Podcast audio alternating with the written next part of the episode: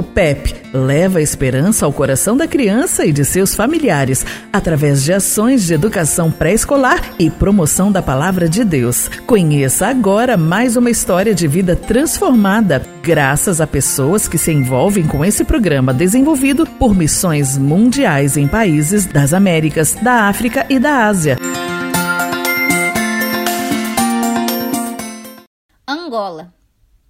As crianças também são chamadas para servir.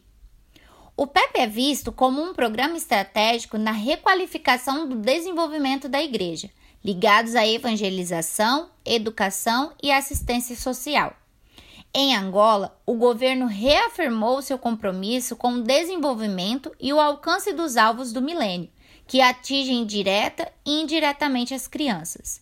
E o PEP está alinhado às iniciativas locais e governamentais para o benefício dos pequeninos, Muitas são as igrejas, missionários educadores e líderes cristãos comprometidos com esta visão. O envolvimento de todos tem feito surgir testemunhos de grandes conquistas, como da Neuza, hoje adolescente. Ela entrou para o PEP quando era bem pequena. Órfã de pai e mãe, Neuza vive com a avó, mas com alegria e com muitas expectativas de servir a Jesus e cumprir sua missão como futura missionária educadora do PEP. Foi ao participar da formatura de uma turma de missionários educadores do PEP que ela tomou uma importante decisão para sua vida. Ali, Neuza pediu a oportunidade para pronunciar o discurso que ela mesma havia escrito.